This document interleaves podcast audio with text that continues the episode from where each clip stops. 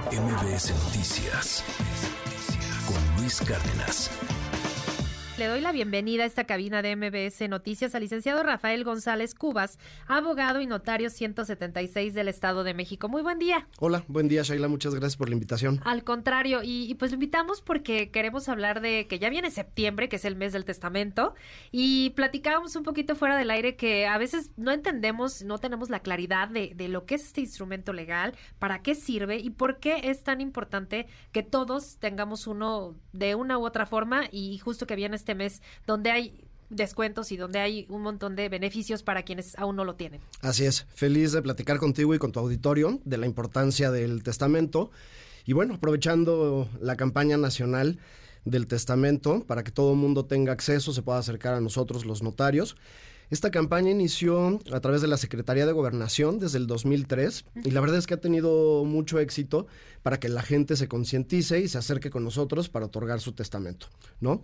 Eh, de entrada explicarles qué es el testamento.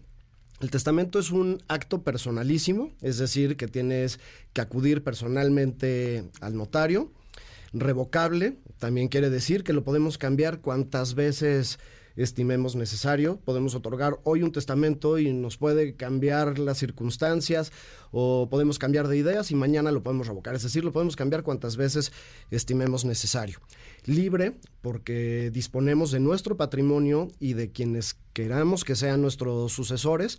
Entonces es un acto libre y eh, por último es un acto solemne. Es decir, por ley tenemos que cumplir ciertas solemnidades que marca la ley para poder otorgarlo. ¿no?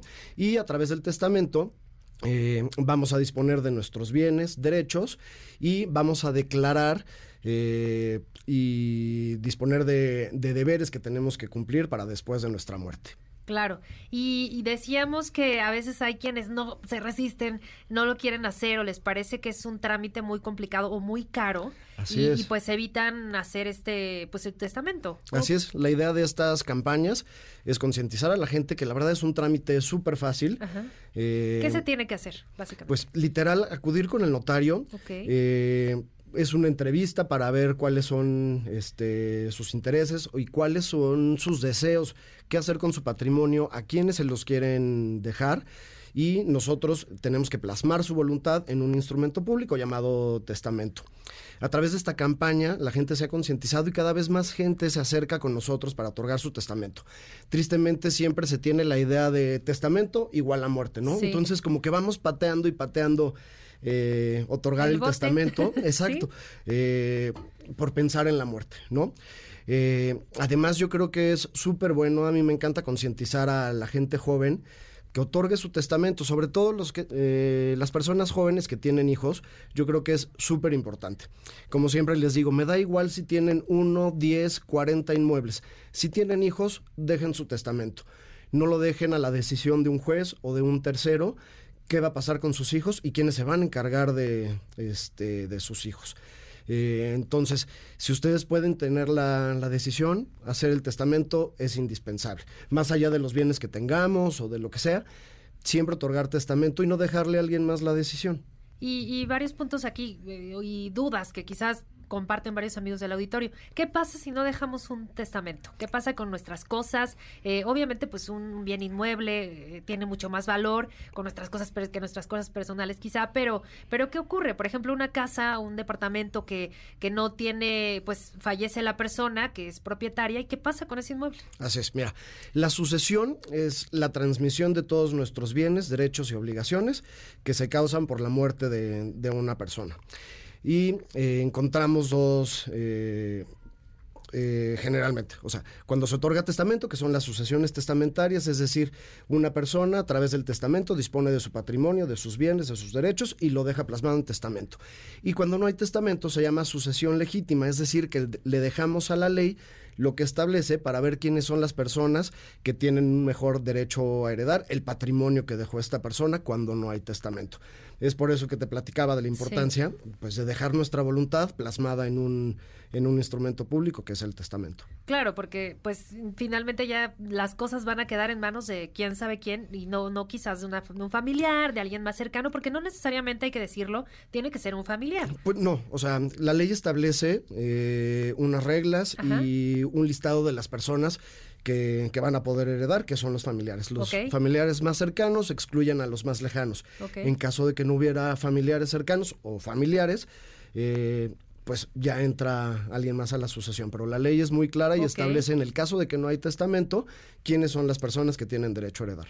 Y también se puede heredar cualquier bien, no necesariamente de, de mucho valor. Es decir, una persona puede ir y decir, yo quiero que mis, eh, no sé, mis joyas, mi ropa, mis, eh, cualquier cosa. Sí, exacto. La idea es disponer de todos los bienes, de Todo. todo el patrimonio que tenemos. Principalmente es de los bienes inmuebles. Ajá. eh, por el tema de, de la cuantía, de la importancia de, de los bienes, dejarlos en testamento.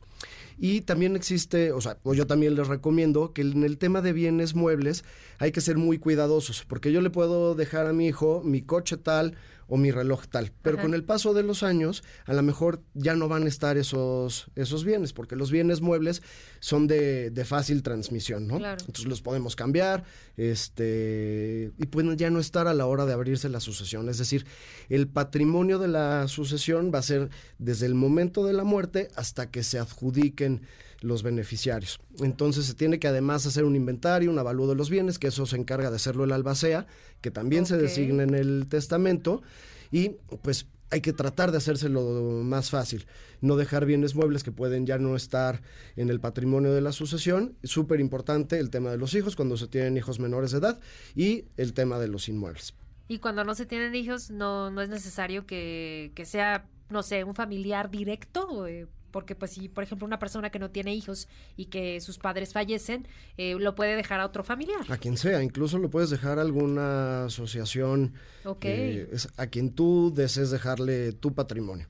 Puedes eh, incluso estipular ciertas condiciones. Hay algunas que la ley también te dice que se tienen como no puestas, es decir, yo no puedo dejar en testamento condiciones de no hacer, de no dar o de no impugnar el testamento. Esas se tienen por no puestas.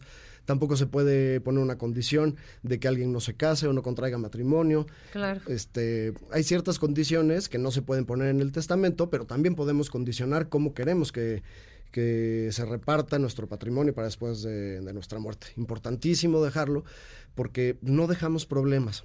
Y Exacto. como te comentaba al principio, esta campaña nacional ha ayudado mucho a concientizar a la gente y cada vez más se acerca la gente con nosotros a otorgar su, su testamento. La recomendación es que hablen a la notaría más cercana, que se informen a través de la página del Colegio de Notarios, en este caso del Estado de México, o del lugar en donde se encuentren, y ahí van a encontrar toda la información de la, de la campaña nacional para otorgar el testamento.